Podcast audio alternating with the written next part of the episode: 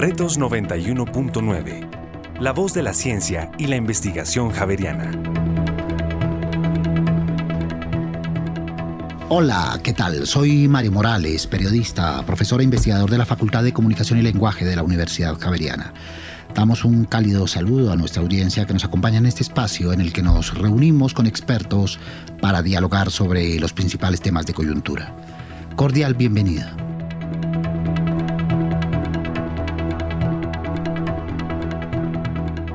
El juego es una actividad fundamental para el aprendizaje. Incrementa la imaginación, la exploración, las manifestaciones con visiones distintas del mundo, potencia la creatividad. El aprendizaje basado en el juego es una estrategia pedagógica que invita a la emotividad. No es el juego por el juego, proyecta el aprendizaje, su asimilación y su evaluación. Ejemplos hay muchos, pero hoy queremos hablar de uno en particular. Se trata del proyecto Camino al Sol. Es un juego que se basa en una estrategia pedagógica para mejorar el aprendizaje del periodo prehispánico de la historia de la arquitectura. Los investigadores de este proyecto utilizaron la teoría ABJ, es decir, aprendizaje basado en el juego, para afianzar conocimientos de las características de la arquitectura y el urbanismo de las culturas maya, azteca, inca y tairona. Con esto en mente, hoy nos acompañan esos profesores e investigadores para hablar sobre el aprendizaje basado en el juego y en el juego del camino al sol. Son ellos Jenny Real, arquitecta y magíster en restauración de monumentos arquitectónicos de la Universidad Javeriana y profesora del Departamento de Arquitectura de la misma universidad. Jenny, bienvenida. Hola Mario, ¿cómo estás? Muchas gracias por la invitación. Y muchas gracias por aceptarla. También está Juan Guillermo Yunda, director de la Maestría en Planeación Urbana y Regional. Es arquitecto de la Universidad Nacional, magíster en estudios urbanos y además doctor en planeación regional y de ciudades de la Universidad eh, de Texas en Austin. Juan Guillermo, bienvenido. Hola Mario, gracias por la invitación. Gracias por aceptarla. Y estará a lo largo de nuestro espacio Julián Castañeda, arquitecto de la Universidad Javeriana, que hizo parte del proyecto de Camino al Sol en su perspectiva de apoyo. Bueno, pues escuchemos a nuestros oyentes qué percepciones tienen sobre el juego en la idea del aprendizaje. Yo creo que el juego sí es una herramienta de aprendizaje, no solamente para los niños, sino en general para todas las personas que están aprendiendo, porque siento que hacer las cosas más lúdicas ayuda mucho a que a uno le quede como más recordación sobre lo que se hace. Además porque se puede hacer de muchas maneras. Diversos autores como Vygotsky o Piaget, digamos en el caso de Piaget, eh, nos han demostrado eh, con, con, evidencias o con estudios de que ciertos juegos y roles, tanto en, o sea, los niños con los padres y los niños con sus mismos pares o gente de su misma edad, es súper importante para estimular el, la zona de desarrollo próximo. Sí, me parece que es una forma como de aprender diferente, como más didáctica y uno como que puede aplicar eh, la teoría como en otro tipo de, de, situaciones, de pronto como un caso más práctico o como cómo se aplicaría en la vida real. Yo siento que sí, o sea, mientras que uno se divierta, yo siento que los momentos que uno está como feliz y como divertido, que uno se concentra y como que uno tiene algo más práctico para aprender, a uno se le va a quedar en la memoria. Sea, como que tú vas a recordar eso que hiciste. Eh, sinceramente considero que los juegos son una herramienta de aprendizaje porque ayudan al niño a tener conocimientos de cosas que uno no ve diariamente. Por ejemplo, los juegos de, como Scrabble, es como te hacen preguntas de eh, cultura general o preguntas de X tema y así el niño eh, va aprendiendo sobre lo que está dibujando o imitando y se le queda mucho más fácil que estar sentado en un, en un salón escuchando al profesor hablar tres horas. Más fácil, más directo, más divertido, más entretenido, dicen nuestros oyentes, Jenny. Eh, sí, así es. El aprendizaje con el juego es más divertido. Lo que siempre se relaciona es el juego con la niñez, ¿no? Porque mira, los, las personas que nos estaban diciendo siempre decían el niño. Y es algo que se deja en la niñez, pero uno de adulto también puede aprender a través del juego. Y es desde la experiencia que uno termina aprendiendo, porque cuando uno se involucra en el juego, es que le va quedando una mayor recordación de los contenidos que está aprendiendo.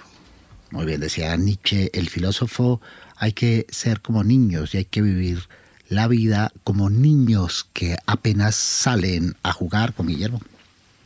Sí, es, es una herramienta eh, innovadora en el aula, ¿no? Y nosotros como docentes pues siempre tenemos el reto de estar actualizados y además no solamente en contenidos, sino en metodologías de aprendizaje, ya que digamos, los avances tecnológicos, el contenido de nuestras clases va evolucionando y en este caso los juegos pues son una herramienta válida e innovadora para poder aproximarnos a los estudiantes ahora. Muy bien, le preguntamos a Julián Castañeda cuáles son los retos que existen al enseñar o aprender a través del juego. Pues si el juego no es divertido, pues no va a enseñar tan fácilmente y los estudiantes no van a aprender tan fácilmente. Entonces creo que lo más importante es crear un juego que sea lo suficientemente divertido para que los estudiantes se olviden de que están aprendiendo y simplemente aprendan porque están jugando. Ventajas del juego, Jenny. Entonces, desarrolla conocimientos, desarrolla competencias sociales, emocionales. A través del juego, los participantes aprenden a forjar vínculos con los demás, a compartir, a negociar, a resolver conflictos y además contribuyen a su capacidad de autoafirmación. Sí, perfecto. Y sobre todo con los juegos de mesa contribuye muchísimo a la socialización, al actuar con el otro, a pensar si el otro se va a equivocar o tratar de ayudar a su compañero. Eso es algo que también eh, rescatamos mucho de este juego, la interacción que hay en el aula de clase de los mismos estudiantes. Una experiencia colaborativa de aprendizaje. Claro, claro. Y, y como este juego salió antecitos de pandemia. Claro, en la pandemia no se pudo jugar y se perdió toda esa interacción que había. Y ahorita en los salones, al volverlo a jugar, nos damos cuenta de la falta que les hacía interactuar con sus mismos compañeros. Muy bien, pero no en todos los juegos se aprende en sentido estricto, Juan Guillermo. Sí, ahí ya pues entramos a ver eh, la teoría sobre los juegos y el aprendizaje, ¿no? Hay diferentes conceptos. Nosotros eh, estuvimos analizando el concepto de aprendizaje basado en el juego. También existe el concepto de gamificación. Eh, lo importante entender es que no es solamente diseñar un juego por diseñarlo o por divertirse, sino tiene que tener unos, unas estrategias y unos objetivos de aprendizaje detrás, ¿no? Para que sea un juego exitoso y efectivamente los estudiantes aprendan después de jugarlo. Entonces, no es jugar por jugar como pasa en la gamificación, aunque en el juego o en toda interacción humana o en toda comunicación humana siempre hay efectos y siempre hay procesos de aprendizaje, no en sentido estricto en la gamificación. Ustedes al comienzo pasaron por esta perspectiva, pero la superaron rápidamente. Sí, porque al inicio se pensaba era más en gamificación, porque es un término como, llamémoslo así, que está de moda y de auge en este momento, pero sí nos tocó ver muy claramente cuáles eran estas diferencias. Finalmente, en un momento pensábamos aplicar la gamificación más como una herramienta de estudio, que ellos fueran estudiando, iban ganando puntos, pero eso como por su lado. Pero en el momento ya de jugar, sí es aprendizaje basado en el juego totalmente. Ejemplos de gamificación, Juan Guillermo y Jenny. Sí, eh, pues hay muchos, ¿no? Por ejemplo, eh, se utilizan técnicas de gamificación para darles recompensa a las personas para estimular ciertos comportamientos. ¿no? Por ejemplo, la aplicación Waze es una aplicación que recompensa a los usuarios por eh, reportar un accidente, reportar la presencia de policía, pero no es, digamos, un juego en sí. Parte de esa recompensa es la información compartida que, que sale de allí, ¿no? Sí, claro. Otro, otro um, ejemplo de gamificación es en una estación de metro de México, en Polanco que lo que hicieron fue ponerle unos sensores de sonido a las escaleras. Entonces lo que hacían era que la gente jugara y bajara y subiera para que hiciera ejercicio en vez de utilizar las escaleras eléctricas. Entonces es como van ganando algo, pero no se pierde ni se gana o se tiene una recompensa específicamente. Muy bien, ¿cuáles son los antecedentes a grandes rasgos del aprendizaje basado en el juego? ¿Qué trayectoria tiene? ¿Qué experiencias? ¿Qué paradigmas tiene para eh, la humanidad, Juan Guillermo? Sí, para la investigación pues tuvimos que hacer una recopilación de las diferentes investigaciones académicas en este sentido y encontramos que es un tema muy actual que se ha venido implementando pues no solamente en arquitectura sino en todas las disciplinas, ¿no? Cómo involucrar técnicas de aprendizaje basado en el juego para diferentes clases, ¿no? Y encontramos experiencias internacionales muy interesantes y muchas de ellas pues nos ayudaron a construir eh, la teoría detrás de nuestro ejercicio.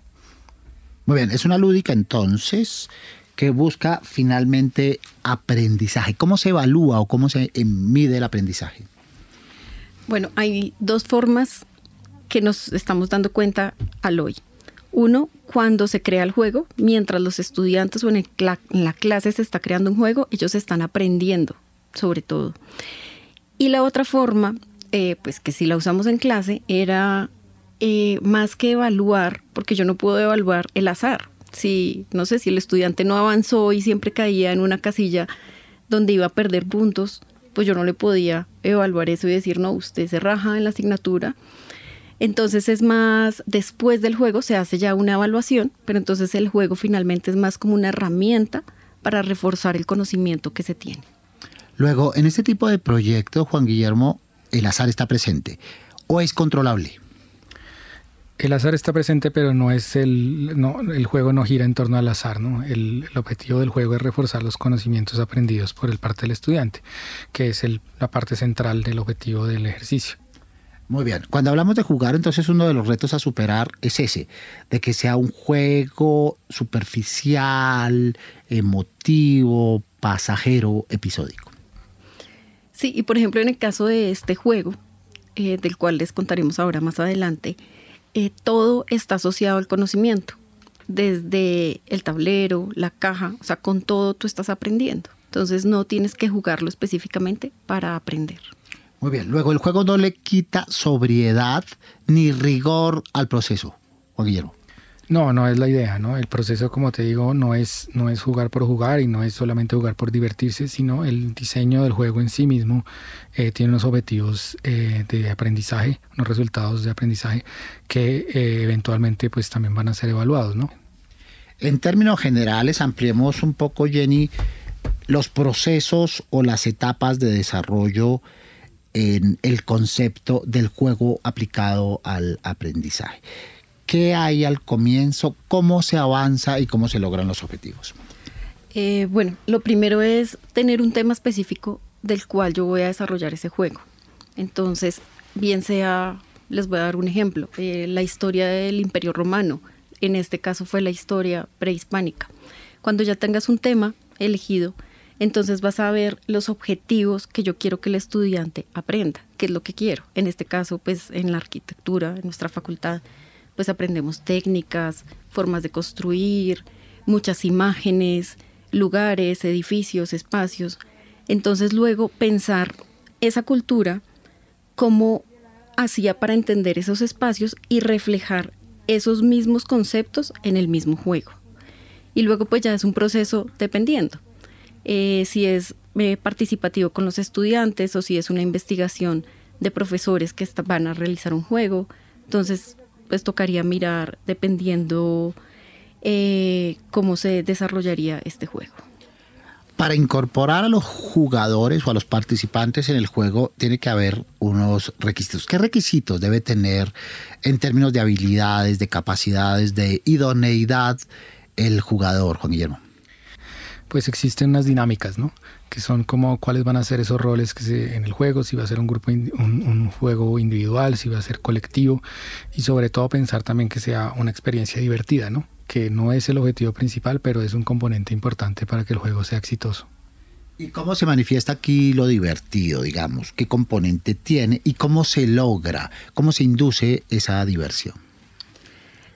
Bueno, específicamente en, en el juego de Camino al Sol, el componente divertido puede ser los mismos dados, las tarjetas, porque las tarjetas están redactadas de una forma que el estudiante siga aprendiendo, pero eh, que pierdes o ganas, o el azar también va ahí en una parte divertida.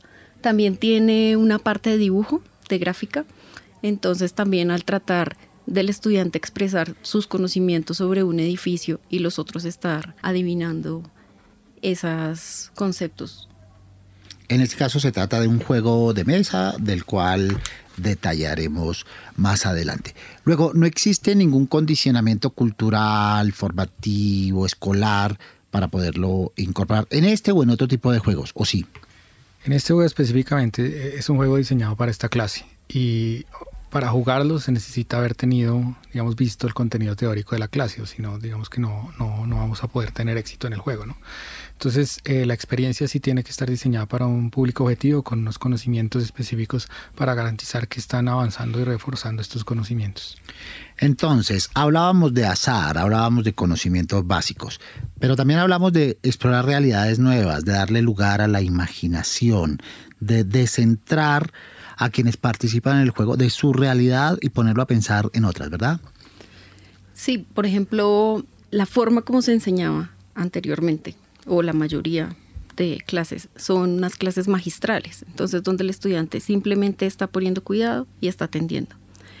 Pero al momento ya de jugar, entonces como que se sale de eso, eh, empieza a pensar de manera diferente, está haciéndolo por diversión como decía Juan Guillermo al inicio, no se está dando cuenta que está aprendiendo, porque ya entra como a otra realidad, no a la del salón de clase de una clase magistral. Entonces, en un primer momento es un aprendizaje inconsciente, si se quiere, pero luego se hace consciente.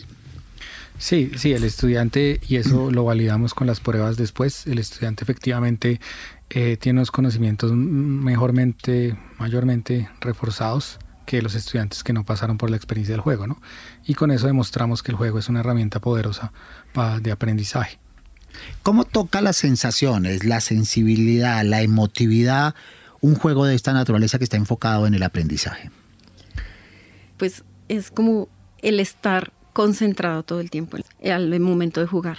Entonces, siempre la idea es que el estudiante esté alerta y esté emocionado por el juego por contestar, pues, si contestó bien, si contestó mal. Esa es como la parte de emoción para ellos en el juego. Con un espíritu de competencia. Sí, una sana competencia finalmente. Muy bien. Otro de los factores que propicia este tipo de estrategias pedagógicas es una cosa que ya mencionaba Jenny y es mantener el estado de alerta, el estado de concentración tan difícil de lograr hoy, particularmente entre las nuevas eh, generaciones propensas a la dispersión. Sí, la motivación principal para implementar esas nuevas metodologías es como salir un poquito de las metodologías tradicionales por los cuales los estudiantes ya están un poco agotados, ¿no? Las clases magistrales, los parciales. Y es como estas metodologías introducen diferentes actividades que el simple hecho de diseñar un tablero, de girar unos dados, de resolver unas preguntas, unos retos, ya son diferentes actividades que permiten que el estudiante tenga eh, un sentimiento de mayor em, pertenencia y, y mayor gusto por la clase. Muy bien, estas destrezas, estas habilidades que se van forjando a lo largo del juego, ¿son conscientes en el mismo momento del juego para quienes participan o luego a través de talleres de síntesis se vuelven conscientes para, digamos, apropiarlas y sacarles los insumos requeridos?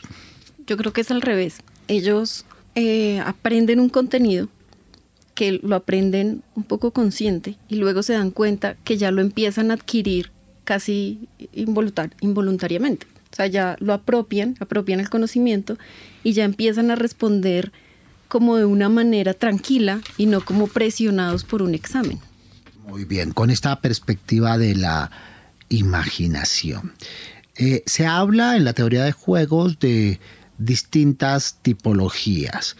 Juegos funcionales, juegos constructivos, juegos exploratorios, juegos dramáticos. ¿Estos que estamos planteando en esta instancia caben en alguna de estas categorías o tienen otra perspectiva totalmente distanciada de esta categorización, Juan Guillermo?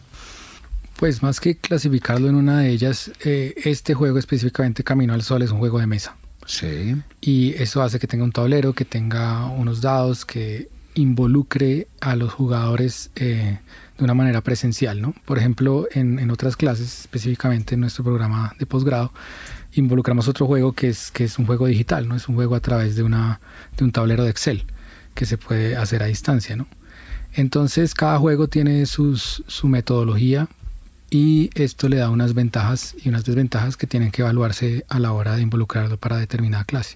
Muy bien, decía Freud que el juego es la ocupación favorita y más intensa del niño y que cuando el niño juega se conduce como un poeta, pero que luego cuando crecemos lo vamos perdiendo por falta de práctica o por falta de ejemplo.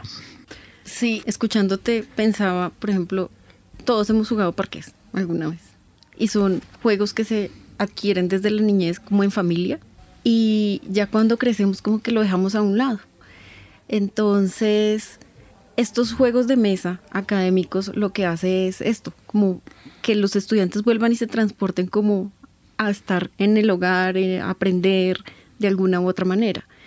No dejar a un lado los juegos cuando estamos creciendo, porque es una manera muy didáctica y emocionante de aprender. Siguiendo con Freud, Juan Guillermo decía que quien juega desde los niños y cuando crecen invierten grandes cantidades de afecto, un poco la emotividad de la que hablábamos hace un rato, y permite al jugador crear un mundo propio, pero sobre todo grato. ¿Cómo es eso? Sí, yo involucraría en, en cuanto al afecto eh, las relaciones con los demás, que además en el, digamos, el análisis que hicimos del desempeño del juego en clase, pues fue uno de los aspectos principales. Los estudiantes les gusta estas actividades porque también las hace eh, participar de entornos sociales. Entonces cada vez con estos juegos ellos se vuelven más amigos, se conocen en los grupos de la clase y eso genera relaciones de afecto y relaciones de aprendizaje. Todos sabemos que es más fácil aprender de manera colectiva que de manera individual. En esa parte, esa parte del aprendizaje colectivo, eso, eso es muy importante, ¿verdad? De la experiencia del juego y de la suma de aprendizaje, Jenny. Sí, cuando Juan Guillermo habla del aprendizaje colectivo, también, aparte de este juego, despertó el interés en los estudiantes de repasar por su cuenta, pero con el grupo de, de amigos. Y entre ellos mismos empezaron a generar otros juegos de ese mismo juego. Entonces, antes de jugar, ellos empezaban a evaluarse entre ellos, que es muy diferente a uno estar solo en una biblioteca estudiando mientras ellos mismos se van corrigiendo y hace que el aprendizaje no sea autónomo, sino también entre ellos mismos. Muy bien, en este aprendizaje basado en juegos, entonces podríamos ir concluyendo en esta primera parte que no hay juegos repetidos, que no hay mecánicas, que no hay rutas definidas, que no hay dos jugadores que jueguen igual. Juan Guillermo. Sí, porque estos juegos están tienen un objetivo específico y unos objetivos de aprendizaje determinados para el estudiante. Por tanto, al final, a pesar de que hay unas actividades didácticas y lúdicas, al final el estudiante pues siente que ha aprendido y ha reforzado sus conocimientos a través de esta experiencia. Jenny, en la experiencia del juego que ustedes tuvieron con los grupos que trabajaron, ¿surgieron otro tipo de expresividades, de manifestaciones emocionales? Por ejemplo, la agresividad, la angustia, el estrés. Ah, sí, claro. No, eso sí, yo creo que es de todo ser humano. Al lanzar un dado que te diga, si, si sacas par, eh, pierdes tus propiedades, pues ya como que uno se estresa nomás por eso. Pero es un estrés como muy ligero, muy liviano, le pasa inmediatamente cuando ya gana y tiene una recompensa. Entonces es como muchas emociones en una sola clase. Muy bien. Piaget, a quienes nuestros oyentes citaban al comienzo, hablaba de la base fundamental del placer en el juego, aún aprendiendo, ¿verdad, Juan Guillermo? Sí, tiene que ser una, una experiencia divertida, ¿no? Si no es una experiencia divertida, pues no, no va a tener ese enganche para la audiencia. Entonces, la, la, idea es estar trabajando sobre esta diversión, sobre todos estos juegos, en muchos casos pues nunca están como terminados y nosotros los vamos mejorando a través de una evaluación constante con los, con los estudiantes. ¿no? Entonces, eh, de a partir de esta experiencia, pues refuerza el punto que mencionas. Muy bien, para cerrar esta primera parte de ilustración para padres de familia, docentes, jóvenes, niños, niñas y personas que ven en el juego posibilidades de aprendizaje, eh, mencionemos algunos de los beneficios de este tipo de juegos que buscan aprendizaje. Por ejemplo, comprender y asimilar el entorno que los rodea. O sea, no es solo el juego, Jenny, la dinámica del juego, sino entender los contextos. Claro, eh, entender el contexto primero en el que se crea el juego, entender el contexto del que está hablando el juego. Entonces, eh, me refiero, por ejemplo, a la época prehispánica, porque también pues hay una introducción al juego. Eh, entender el contexto de los compañeros con los que está jugando en ese momento y, que entender y que tengan muy claro que todo es por un aprendizaje, más no por una evaluación. O sea, finalmente cuando terminan de jugar dice, profesora, ¿y la nota cuánto me va a poner? Entonces le digo, no, es cuánto aprendió finalmente, más que una nota es reforzar este aprendizaje. Otro beneficio, Juan Guillermo, es aprender sobre los roles de la sociedad, cómo diligenciar los roles de la sociedad. Sí, es, eh, en este caso el juego de Camino al Sol pues enseña esa cultura, ¿no? Cada una de las culturas prehispánicas y cuáles eran, digamos, su arquitectura y sus, sus técnicas constructivas. Eh, por ejemplo, en el otro caso del juego que implantamos en el posgrado es un juego sobre el mercado inmobiliario. Entonces hay roles, roles que se asumen de familias de clase alta, familias de clase media, familias pobres, de bajos recursos, gobierno.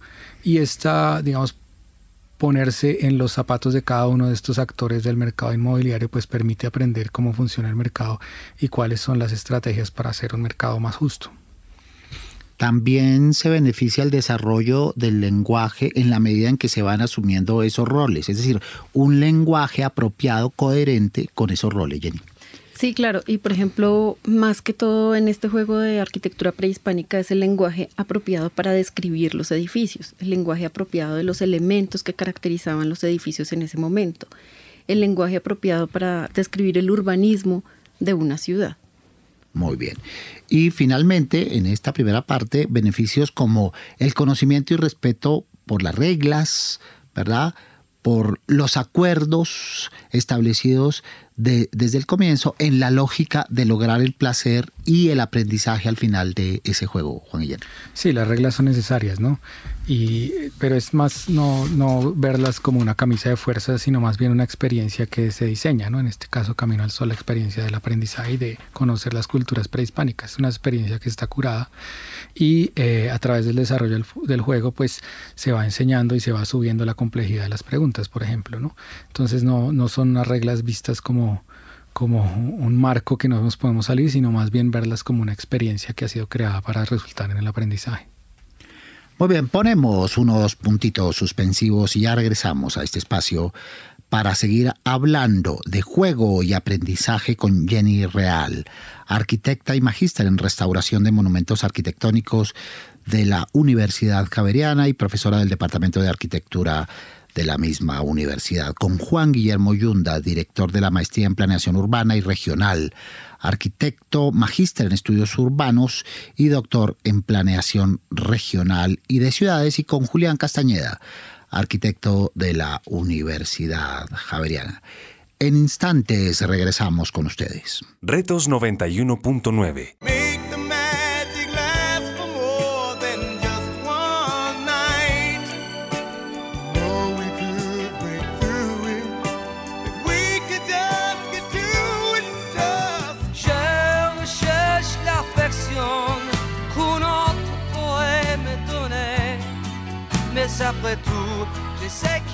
En las noches, Javeriana Estéreo, sin fronteras.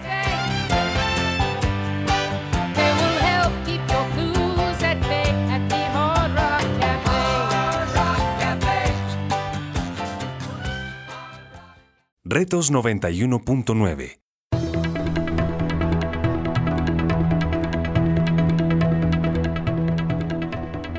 Aquí estamos en este espacio para seguir hablando de juegos y aprendizaje con Jenny Real, arquitecta y magíster en restauración de monumentos arquitectónicos de la Universidad Javeriana, con Juan Guillermo Yunda, director de la maestría en planeación urbana y regional y además magíster en estudios urbanos y doctor en planeación regional de la Universidad de Texas y con Julián Castañeda, arquitecto de la Universidad Javeriana. Pues bien, en la primera parte hemos hecho el acercamiento al juego como herramienta, como dinámica, como proceso de aprendizaje. Un proceso que en el caso de ustedes termina en un proyecto y que termina en un juego, ¿verdad? Que se llama Camino al Sol. ¿Cómo fue ese proceso? ¿Cómo llegaron a ello? ¿De dónde surgió la idea de irse por el lado del juego y cómo aterrizaron en Camino al Sol, Jenny? Listo. Para contextualizar un poco a los oyentes, eh, el programa de arquitectura de la Facultad de Arquitectura y Diseño de la Javeriana eh, está dividido en cuatro historias. La primera historia es de la antigüedad hasta mm, la época romana. La segunda historia es de la época medieval y renacimiento. La siguiente historia es de la época moderna y la última historia es de Hispanoamérica en general.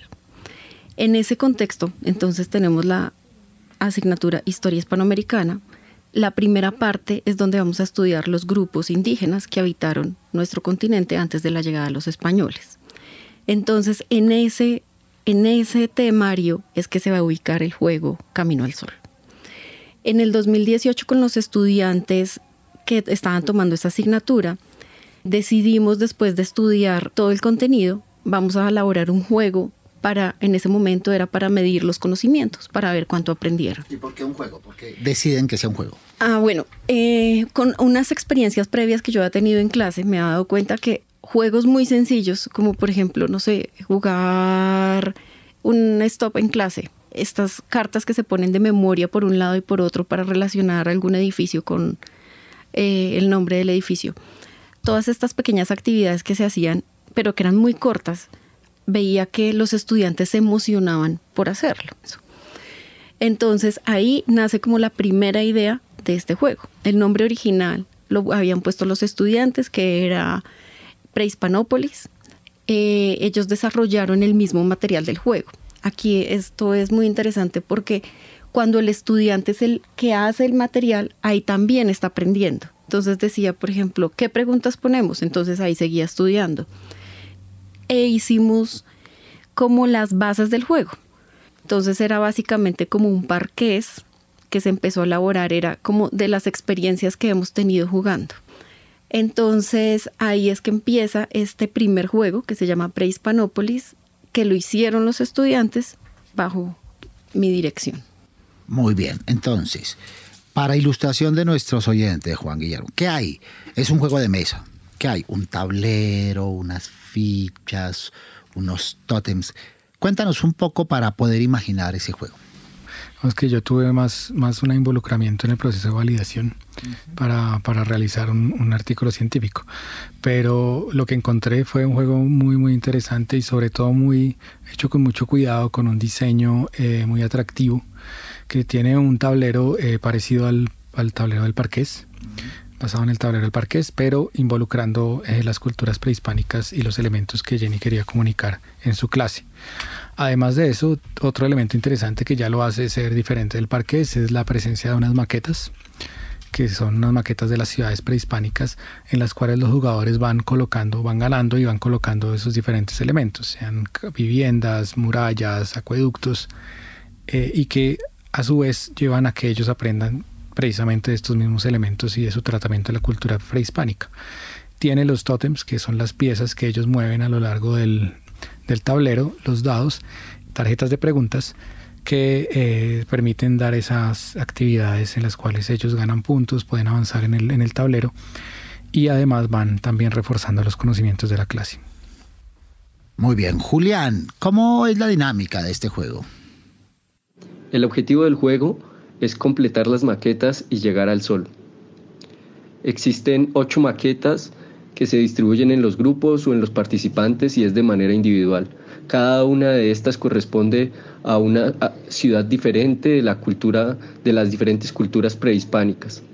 Las maquetas contienen el urbanismo general de la ciudad y algunas características propias. Y pues a medida que se va jugando hay preguntas, retos o a veces también ofrendas y sacrificios que ayudan a ir ganando propiedades de las maquetas o ir perdiéndolas. Uno los escucha a ustedes y comienza a imaginarse una especie de monopolio. Algo así. Pues en, este, en esta ocasión, en este juego, no es tanto de comprar eh, e intercambiar las propiedades, se van ganando cada vez que se responden las preguntas.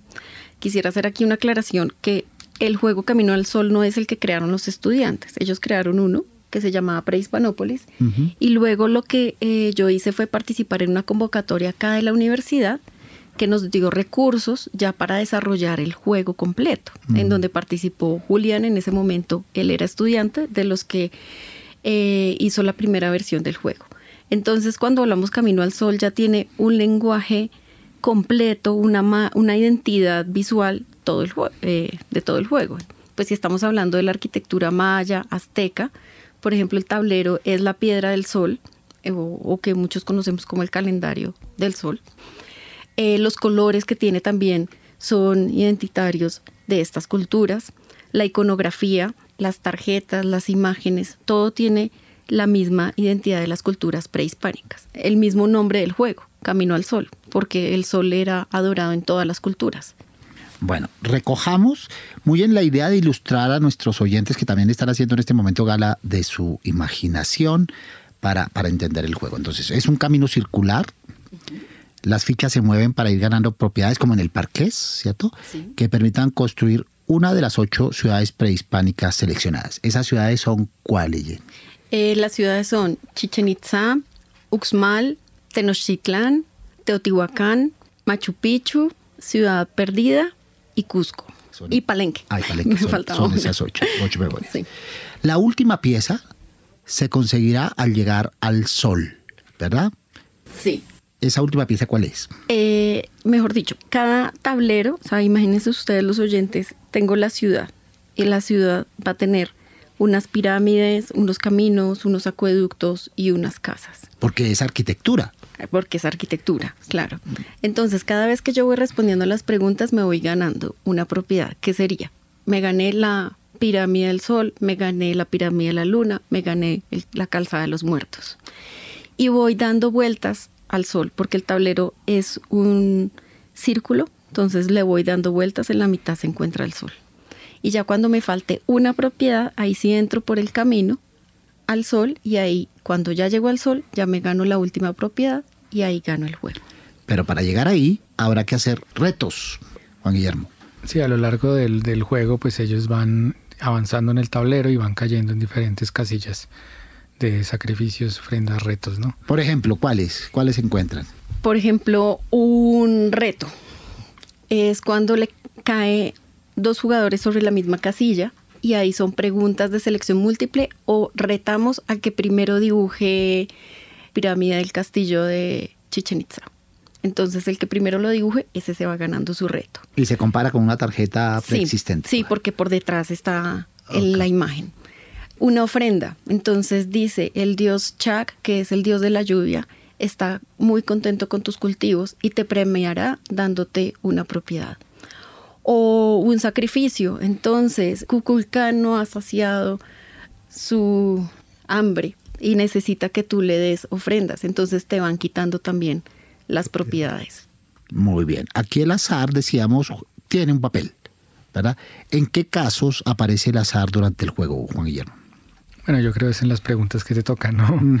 Hay unas preguntas más sencillas, unas preguntas más complicadas, ¿no? Pero pues todas tienes que haber visto la clase y haber estudiado los conceptos antes, ¿no?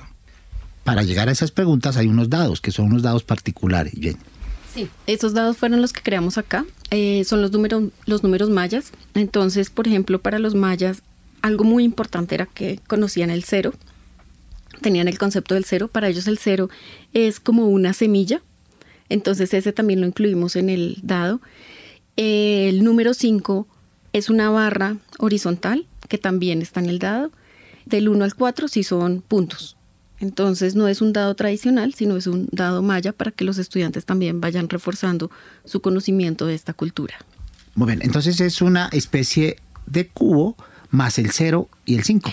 Sí, exactamente. El 0 es como si estuviera reemplazando al número 6, porque ellos ya no tenían el número 6, llega en base 5, que el 5 sería una raya horizontal, y del 1 al 4, entonces sí son los puntos.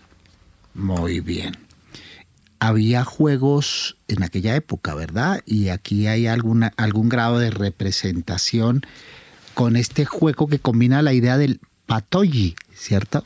Que, era un juego de apuestas en, Mesoamérica. Sí, Eh, el Patoli es como el primer juego que se encuentra en Mesoamérica y su tablero era una cruz y también ellos tenían que ir avanzando casillas, muy parecido también como la misma base del parqués.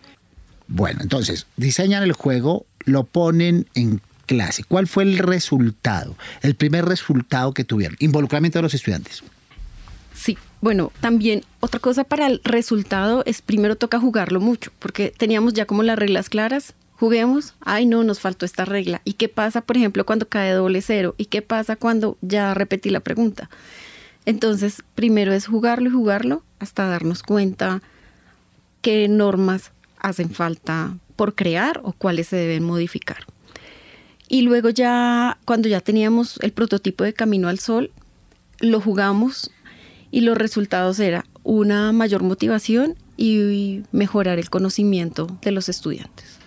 Que es el, componente de la clase de, de, arquitectura, que es el componente conceptual, teórico, histórico, Juan Guillermo.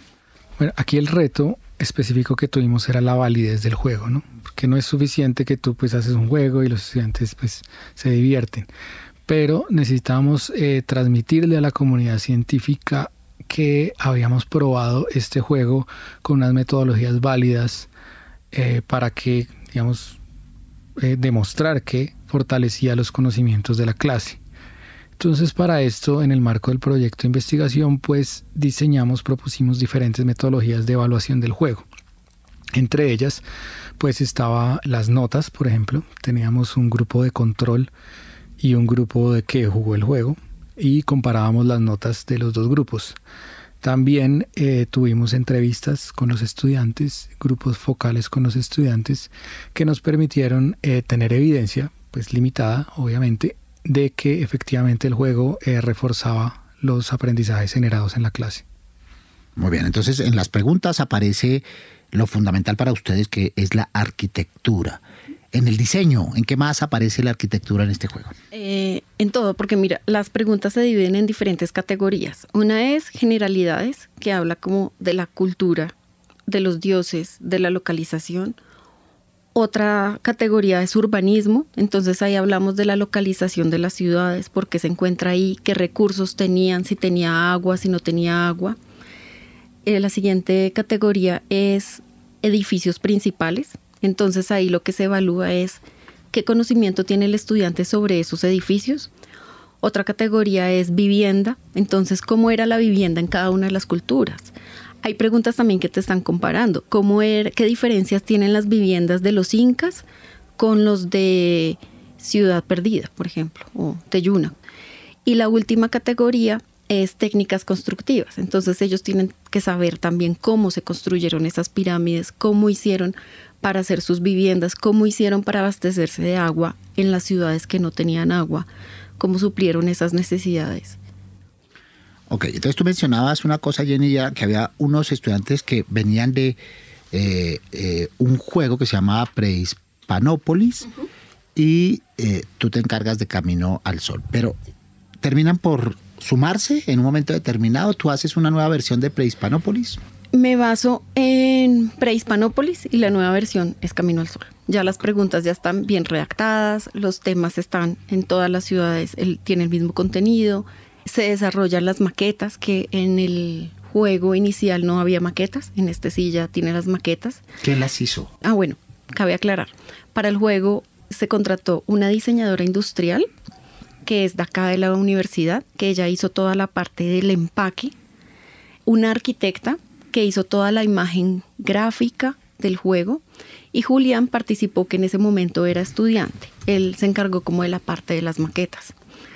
También otra cosa que quiero resaltar es las maquetas. Lo importante para el arquitecto de tener algo en la mano que represente un edificio. Son maquetas abstractas, pero también con la maqueta tú puedes ir aprendiendo, puesto que en la maqueta te va diciendo qué pirámide es o qué camino es, o vas viendo el relieve. Si la ciudad es plana, pues en la maqueta es plana, pero por ejemplo como Machu Picchu, que es una topografía, también se ve el relieve en la maqueta.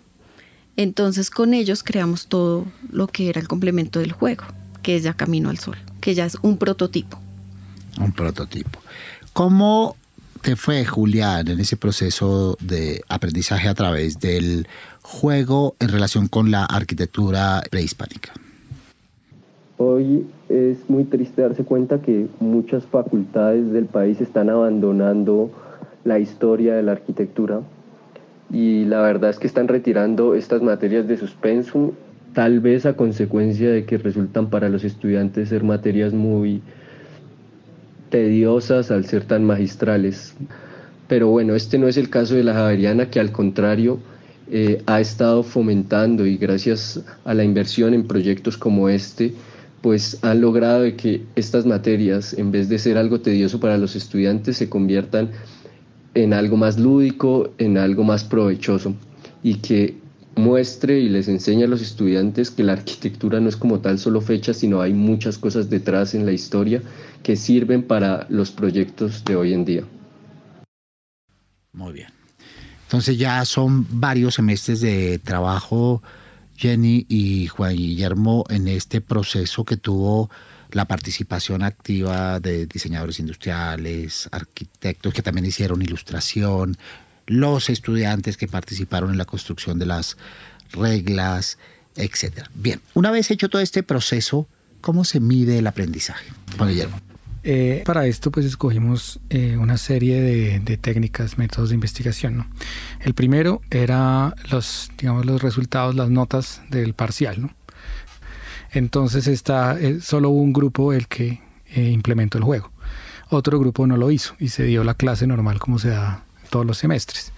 Luego entonces comparamos los resultados de los exámenes de los estudiantes que jugaron el juego versus los que no lo jugaron y ahí hallamos que había estadísticamente una diferencia que los estudiantes que, que estuvieron en el grupo que jugó el juego pues tenían unos resultados levemente superiores, ¿no? lo cual nos dio algunos indicios de, de validez. También realizamos una encuesta a los estudiantes que jugaron el juego preguntándoles por su experiencia, ¿no? que en realidad casi la mayoría, más del 70-80% experimentó una, pues manifestó que fue una experiencia positiva y manifestó que, que aprendió. Sobre todo manifestaron que esto los llevó a estar más satisfechos con la clase y a haber establecido unos vínculos de amistad más fuertes con sus colegas, ¿no? lo cual también colabora para ese aprendizaje colectivo.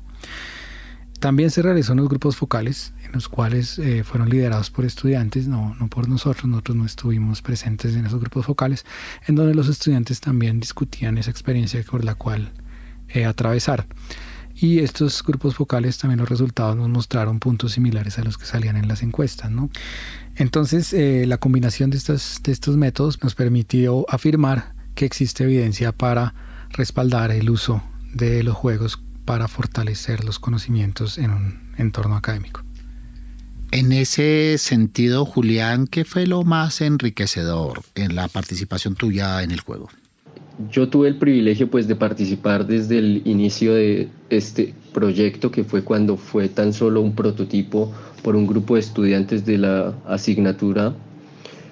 En su momento se llamaba el juego Prehispanópolis y Después fui, me convertí en el asistente de investigación que llevó pues a cabo este, este proyecto hasta lo que hoy se conoce ya como Camino al Sol. Realmente fue una experiencia muy enriquecedora para mí, pues más allá de aprender un montón sobre arquitectura prehispánica, también fue pues, como mi primer gran acercamiento a lo que es un proyecto de investigación que me aporta y, me dejó unas bases muy grandes para lo que hoy vivo ya como profesional y como estudiante de maestría. El 90% de quienes participaron en la encuesta que mencionaba hace un ratito Juan Guillermo dijo que el juego fue emocionante y animado. El 75% reconoció que la metodología ayudó a mejorar la relación con sus compañeros y el 95% se sintió más motivado para participar, ¿no? Pero aparte de ello, Juan Guillermo, que creo que lo más importante, sobre todo cuando hablamos del aprendizaje basado en juego, es la traducción de ello en aprendizajes y con la medición correspondiente en evaluaciones o calificaciones. ¿Cómo estuvo eso? Sí, ese es el reto y yo creo que, que tiene no solamente eh, una experiencia de juego como esto, sino en general todo lo que nosotros llamamos investigación-creación, que no es solamente crear un, un, un objeto, un juego, una obra de arte, un performance, una película, sino poder eh, afirmar que esta película o este juego cumple un propósito de aprendizaje para la audiencia, ¿no? Y para esto, pues tenemos que haber aprendido y haber involucrado técnicas tradicionales de investigación, que son como las entrevistas, las encuestas, grupos focales eh, y la estadística, ¿no? Solemos decir que a veces las evaluaciones dichas públicamente no son del todo amigables, pero lo que uno ve en el promedio de notas de quienes sí jugaron con quienes no jugaron fue eh, significativo, ¿no, Jenny? Sí, claro. Eh, incrementó el conocimiento en ellos a través de haber tenido la experiencia de jugar Camino al Sol. De 6.5 sobre 10 para quienes no jugaron, sí. subió a 8.1 para quienes sí lo hicieron. Para quienes sí lo hicieron, claro, porque ahí siguen reforzando el aprendizaje. Y fue la misma evaluación que se les hizo, las mismas, el mismo cuestionario al finalizar el juego.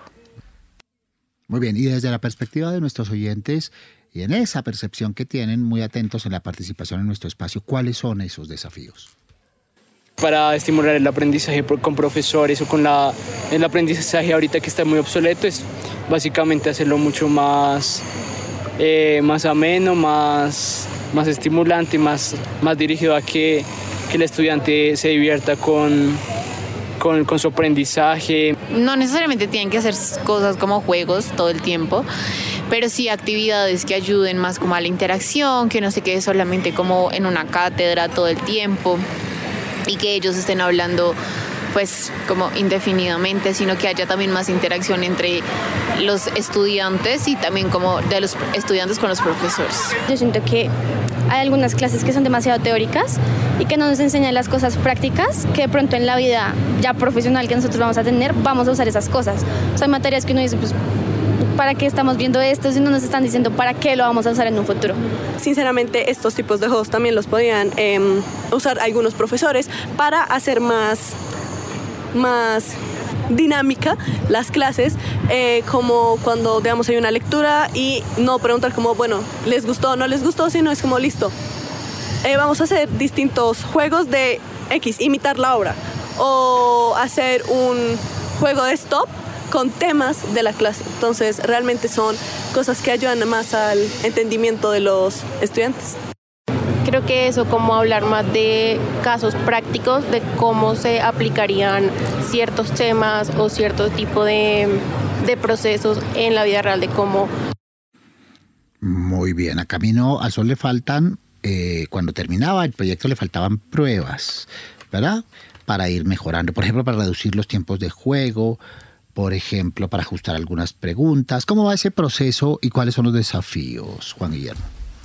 Sí, eh, eso fue otro resultado interesante de las, de las pruebas de validación que hicimos con diferentes métodos, no solamente, digamos, reforzar, encontrar lo bueno, sino también que el juego pues no es perfecto y eso es normal.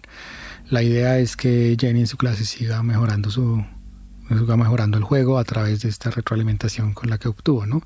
Y igual que cualquier investigación, pues basado en lo que en los hallazgos de esta, pues poder formular una nueva e ir, e ir construyendo sobre lo construido.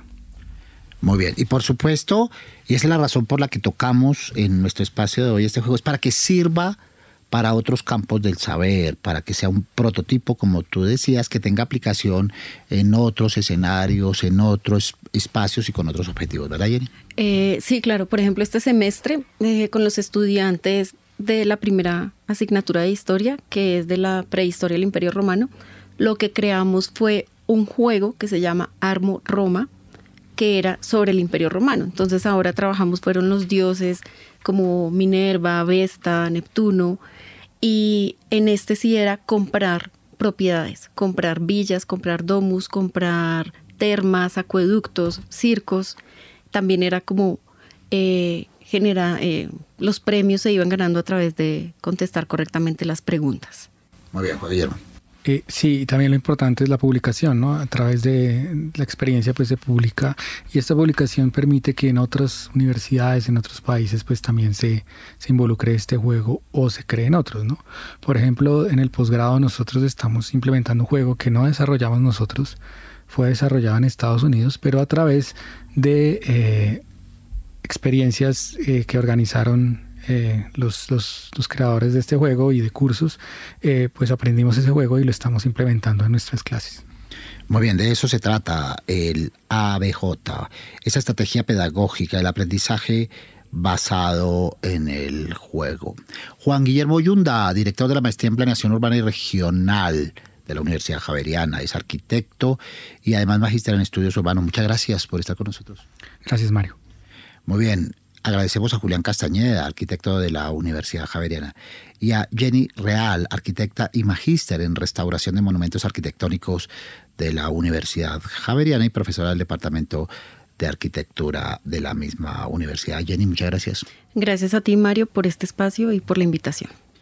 Muy bien, muchas gracias también a los oyentes que nos acompañan desde la perspectiva de audiencia, pero que también están pendientes de nuestro espacio de semana en semana en las que nos reunimos con expertos para servirle al país.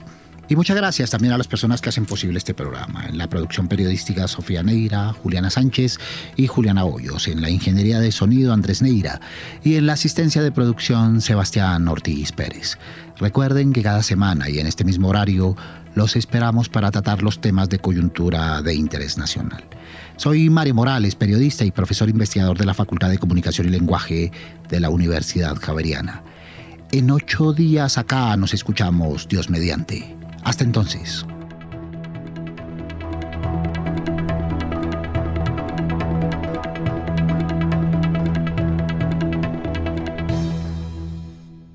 Retos 91.9